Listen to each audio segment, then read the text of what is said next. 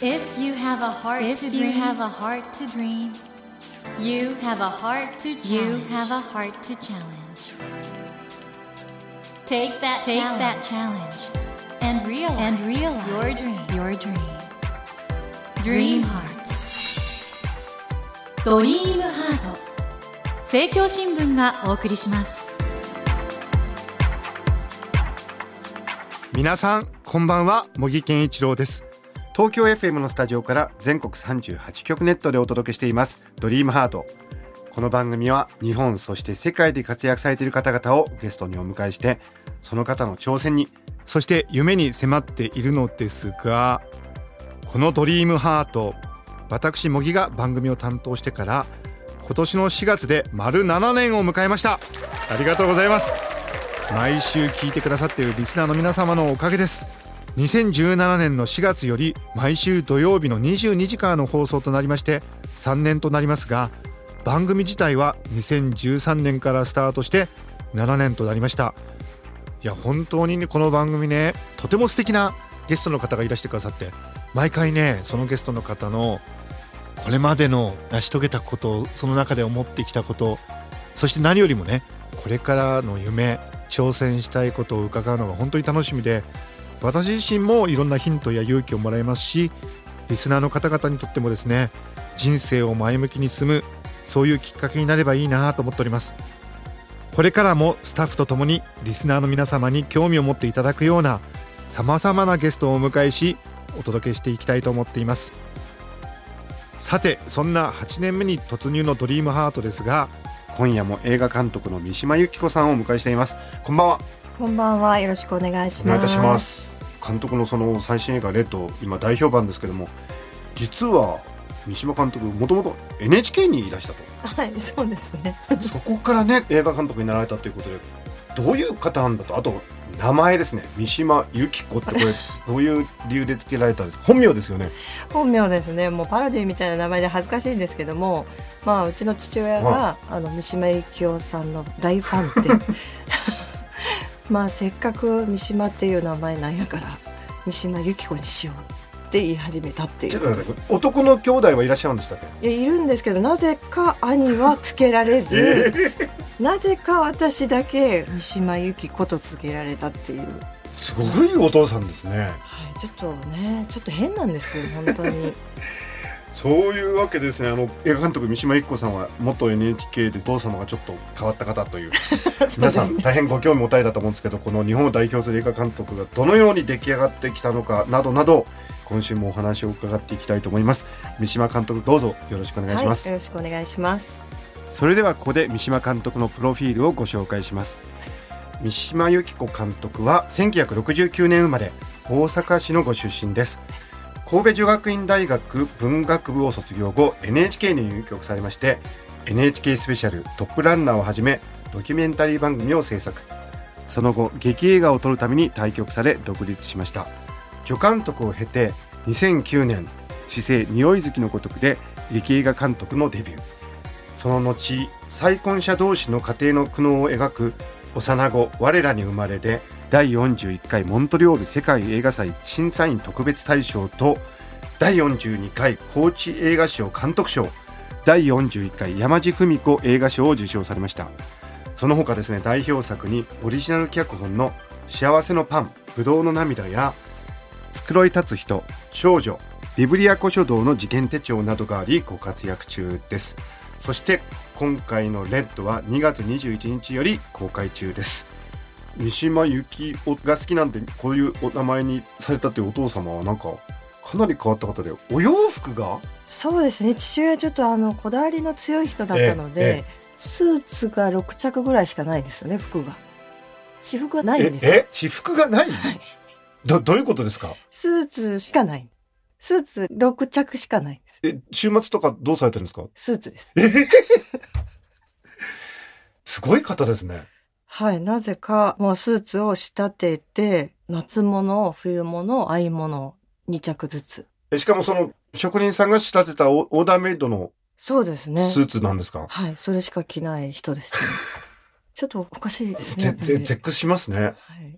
でもそのお父様からはやっぱ映画とかは影響を受けたんですか？そうですね。もうその父親の影響がものすごく大きくって、えやっぱり最初に映画を見に行ったのも父親に連れられて、はい。4歳の時。はい。しかもこう、いきなり4歳で、あの、イギリス映画の赤い靴というい映画を見たんですけれども、赤い靴ご覧になったことあります？あの、ちょっと悲惨っていうかね、最後ね。そうですね、はいはい。あの、それこそ女性の生き方の映画なんですけれども、まあ、バレエダンサーをやっている女性が、まあ、トップのプリマドンナを選ぶか、まあ、恋人を選ぶかって悩んで、最後、列車に身投げして、死んでしまって、ね周りが唖然とするっていう結末なんです。それを4歳で。はい。なんで父親は これを連れて行った？あの、三島監督ご自身もバレエをやってらっしゃったって伺ってあ、ますがそうですね、そうですね。でもそれは、その赤い靴を見てからなんですよね。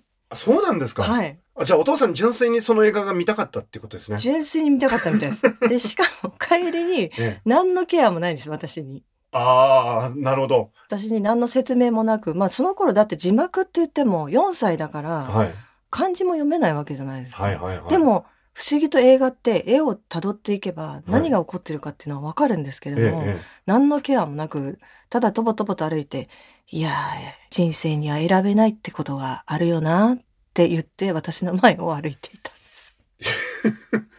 えまあでも子供を大人として一人前に扱うっていう意味においては素晴らしいお父様そうなんです。とは言えますね。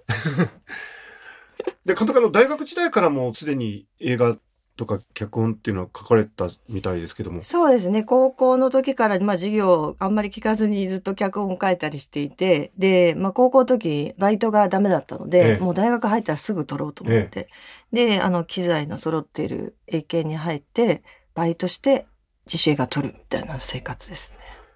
これあの、神戸女学院という大学は英検とかあったんですか？ないです。お嬢様学校ってイメージですお。嬢様学校ですね。どうされてたんですか？なんで、その隣にあの、関西学院大学っていうのがあって、その中に全漢学自主映画上映委員会 があって。はい、そこに入って撮ってましたね。そしてなんとその大学時代に某 NHK に大胆にも企画を持ち込まれたと。あ、そうですよ。くご存知です。これどういうことですすかそれはですね、はいまあ、あの、自主映画撮ってる時に、ほら、やっぱりお金を貯めて撮るの繰り返しなんですよ。えで、その中で、私、卒論があるインドネシアの養護施設のルポルタージュだったんですよ。はいはい。で、そのドキュメンタリーを作りたいなと思っていて、ただ海外に行くお金を。私が稼ぐのは相当何年かかるんだと思って、これはどっかに出してもらったらいいんじゃないかと。はい。で、ドキュメンタリーといえば NHK だ。うん。思って、まあ今で言ったら企画メモですよね。はいはいなただの。で、それをこう、ワープロで当時はい。書いて、で、NHK 大阪放送局 BK といるところに持っていったんですよね。これ当然アップなしですよね。完全アポなしです。大胆。まあ当然、あの、受付の綺麗な女性の方に、ええそれは困ります。お帰りくださいみたいなことを言われて、ああ、まあそうですかって言いながら、でもねってちょっと食い下がってはい。企画の話とかをしてたんですよ。受付の方にですか？すごいな。受付の方が困りますっておっしゃって、まあそうですよねって言って、こうちょっとすごすご帰ろうかなと思ってたら、なんか奥から男性の方が、ええちょっと話聞いてたんやけど、面白そうやから、ちょっと聞こうかっへてえ。言ってくださって、はい。そのまま局内の喫茶店に連れて行かれ、はい。そこで企画の話をしたんですね。はい。こういうドキュメンタリーを撮りたいんですけど、ただ予算がないんで NHK 来ましたって言ったら、爆笑されて、いや、それはね、常識知らずとか思われたんですかね。いや、完全にそうですね。うんあのなって、うんなんでもない女子大生の子にな、何百万とか払って、これで番組作っておいでっていう人おるかって、いないですねって。でもな、おもろいから、来年受けたらって言われたんです。ああ、NHK を。NHK を。うんうんで、受けたら、当時 NHK って企画を出したら自分がディレクターをやれたんですよああね。ああなんで、これを企画出して通れば、君はもうディレクターやってなるほど。言われて、そんな給料をいただいて、ディレクターやれて、なおかつこう機材使い放題じゃないですか。はいはいはい私は今まで自分でお金を払っええて機材を使ってたわけですけど、そんなことがあるんだ。なるほどと思って受けたんですよね。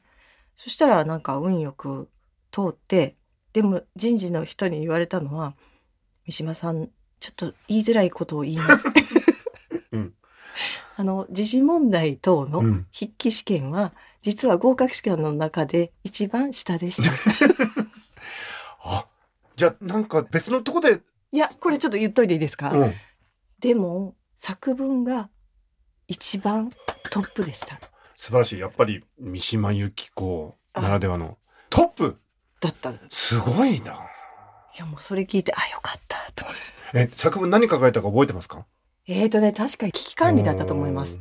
で、危機管理で、確か皆さんは政治的な危機管理について書かれたみたいで、私は、これもまた父親の話なんですけど、はい私の父親46歳の時に私を、まあ、作ってくうんれたので、うんうん大正生まれなんですよ。あ、すごいですね。はい。うんうん、で、学徒出陣でうん。軍隊に入ってるんですよね。で、その時の話で、まあ言えば食べるものもないし、喉はカラカラだし、もう体は干からびて、もう前に進めないっていう時に、バッと倒れたと。うん。で、倒れた時に、たまたま目の前に、シソの葉っぱがあったんだと。うん。で、そのシソの葉っぱを、って吸った瞬間に、お父さんは立ち上がれたんだって言ったんですよ。へえ。で、このシソの葉っぱを嗅げるか嗅げないかが、その人の危機管理の分かれ目だみたいなことを書いたんです。これはトップになるわ。本当ですか？今聞いただけでも感動しましたもん。なるほどと思って。ですかで危機管理についてそういうことを書いたのは君一人だったって言われました。いや、もうだってそれ、ものすごく独創的な視点ですもんね。そうですかね。NHK が入ったあれですって番組企画は、なぜ今この番組なのかっていうことが大事なんだって言われたんですって？なぜ今これなのかと？はい、もうずっと言われてました。私本当撮りたくて入ってたので、えもう毎日毎日企画書書いてえ。毎日ですか？た。もうだって早く撮りたくはいてしょはいう。がないんで。はいとにかく早くディレクターになって撮らせてくれと思ってたんで、もう毎日毎日いろんな企画書を書いてたんですけど、なぜこれを今発信するんだと。要は狙いとして今こういう時代で人々がこういうふうに感じている時代だからこういうものを出したいんだっていうようなことをあの一応理屈立てて言えないといけないっていう訓練を毎回毎回されたっていう。そういう経験はあれですか？映画作りには、やっぱり役に立っていらっしゃいますでしょうか？そうですね。なんかすごく私 NHK にいて一番それが勉強になったことだなと思ってて、うんうんやっぱり映画を作ってて、その、もっと自分よりすごい方もいらっしゃるし、同じ時代生きてて、しかも黒澤明監督とか今村翔平監督とか、要はもう亡くなっているけれども、傑作を作られている方がいっぱいいるじゃないですか。映画館でその方の傑作をずっと上映してればいいじゃないですか。うんでも、今、自分が作る意味っていうのは、今生きている皆さんに向けて、今生きている人たちが抱えている問題だったり、悩みだったり、そういうことを出していくっていうことが、やっぱり今生きてる私ができることなんじゃないかなって思ったんですよね。だから、今の時代がどういうことが起こってたりするのかっていうのを、まずニュースを読んだり、いろんなコラムを読んだり、やっぱり社会を見るっていう時間をすごく長く持つようにしてるっていうのは NHK のおかげだと思いますね。そのね、NHK を辞めてしまわれたわけですけど、そうですね。その時点では、うんあの、映画監督になる見込みみたいのあったんですか？いや、全くないですね。33でしたけど、でも貯金はある程度あったんですか？貯金は貯めたんです。はい。辞めるために。うんうんうん。で辞めてすぐ食べられなくなったら、ええまたね、バイトしたり、うんうん同じようなことなので、とにかく2年間は何もしなくても生きていけるお金を貯めようと。貯めてあったんですね。貯めて辞めました。そっからでも最初のね作品撮るまでの道のりってまたでも出会いがあったとか。いや、もう出会いしかない。出会いしかない？私 なるほど。もうなんか勢いだけで生きてるようなもんなところがあるこれある女優さんが監督のことをなんか野獣みたいだっていうふうに表してるのをちょっとどっかで読みましたけど。そういうとこあるんですか？なんかちょっとつ盲信というか。まあそうですね。あの、現場はとても大勢の人間がいるんで、これを何としてでも取り切るんだとか、やりきるんだとか、いいものを作るんだっていうのは、やっぱり自分がエネルギーの源になって見せていかなきゃいけないっていうのがありますし、やっぱり自分の中にありますからね、そういうエネルギーみたいなのが。それをこう、自然とそうなっちゃってるんでしょうね。そういう監督だからこそここまで来れたんでしょうね。いやいやいや、あの、本当出会いですね、出会いです。今公開されてるレッドも、女性の一緒に作った荒川さんっていうプロデューサーと、もう10年以上前から知り合ってるんですよ。で、その間全然一本も作れてないんですけど、その間に今の時代がこういう感じだよねとか、こういう企画をやれたらいいねっていう話をこう10年間ずーっとしてきて、で、企画がいいとこまで行ったけど通らないとかっていう経験を何回かしてきて、で、やっとレッドで公開にこぎつけたっていう、まあそういうこう出会いの積み重ねですね。それで傑作ができると。我々ね、劇場で2時間たっぷりと楽しませていただくだけですけど、そういういろんな思いがあってね。そうですうね。んいろんな本当時の積み重ねが結実するなと思いますね、映画ってやっぱり。そうか。うん。監督はまあ NHK でドキュメンタリーの仕事もされてて、うんで、今映画撮られてて、今後どういう作品を作っていかれたいですか？そうですね。私は、あの、基本的には、あの、映画作りが人間研究と思ってるので、そういう意味では、例えば、まあ、自分もダメな人間なので、ダメな人間にこういうことが起こったり、まあ、こういう人と、こう、化学反応がどう起こっていくのかっていう、その人間の化学反応みたいなのを、こう、見ていきたいなっていうふうには思ってますね、常に。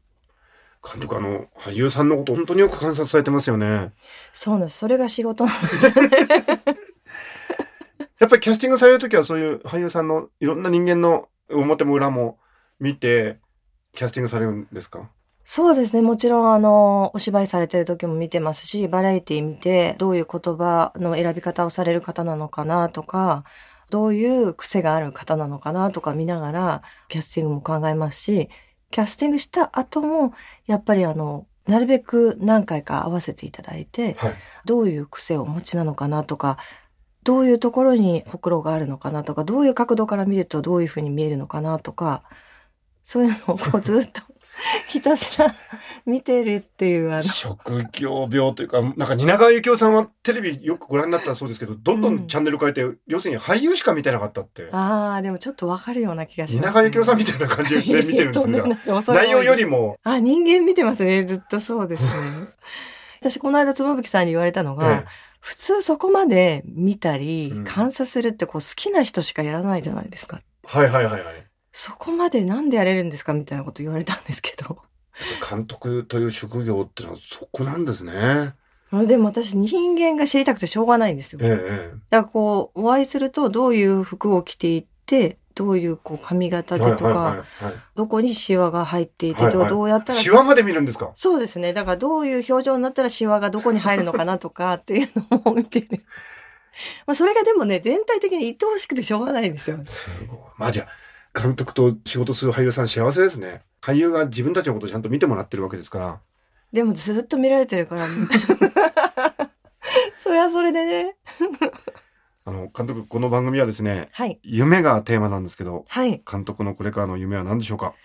そうですね。私がやっぱり、この世には生きる価値があるって思えたのが、やっぱり映画だったので、そういう意味では、今度は、そういうふうに思っていただけるような映画をやっぱ作り続けていくっていうことが、やっぱり私の一番大きな夢ですね。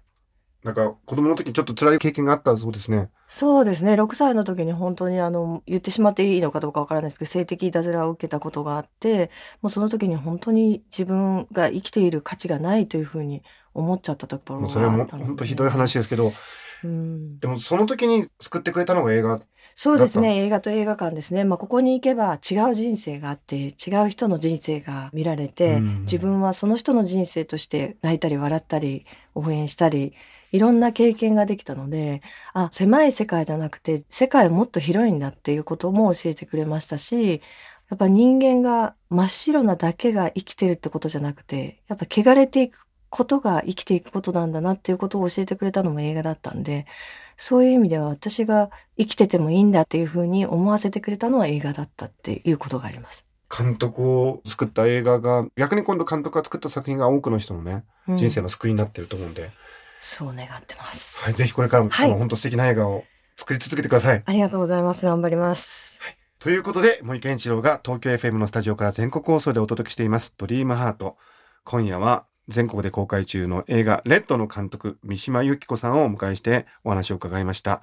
三島監督、2週続けて貴重なお話、ありがとうございました。はいこちらこそありがとうございました。Never let go of that dream. Never forget, never forget to challenge. Dream Heart 茂木健一郎が東京 FM のスタジオから全国38局ネットでお届けしてきました「ドリームハート今夜も映画監督三島由紀子さんをお迎えしました。いかがでしたでしょうか？監督がね俳優の方を細かいところまでこういうふうに笑うとここにシワができるんだってそういう細かいとこまでね観察してるんだってお話をされながら私の方をじっと見てまして。はあ今観察されてると思ったんですけど考えてみますとね俳優さんっていうのは画家にとってはキャンバスであり絵筆ですからその道具って言ったらあれなんですけどねその俳優さんをじっくりね観察するっていうのはやっぱ監督としては当然のことなんだろうと思うんですけど三島監督は特にねその辺りの能力が高いっていうかスーパーな監督さんなんだなってだからこそ今回の映画「レッド」もそうですけどそれぞれの俳優さんの魅力をねあそこまでも使いこなして一つの映画を撮れるんだなってことを本当に感心しました。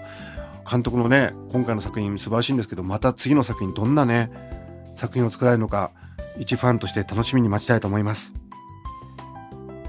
さて番組では1000円分の図書カードと番組特製のエコバッグをセットにして毎週3名の方にプレゼントしています。私模擬に聞きたいことや相談したいこと番組の感想などメッセージをお書き添えの上ホームページよりご応募ください。お待ちしております。そして全国各地の人気ラジオ番組が聴けるラジオアプリ JFN パークでドリームハートの番外編番組茂木健一郎のポジティブ脳教室の配信がスタートしています。皆さんからいただいたお悩みに答えさせていただいております。この後10時30分に配信されますよ。こちらも聞いてみてくださいね。さて来週のお客様は PHP 研究所から思い通りに伝わるアウトプット術を刊行されていらっしゃいます。ニューヨーク州弁護士で現在テレビを中心にコメンテーターとしてもご活躍中の山口真由さんをお迎えします。どうぞお楽しみに。それではまた土曜の夜10時にお会いしましょう。ドリームハートお相手は森健一郎でした。ドリームハート。政教新聞がお送りしました。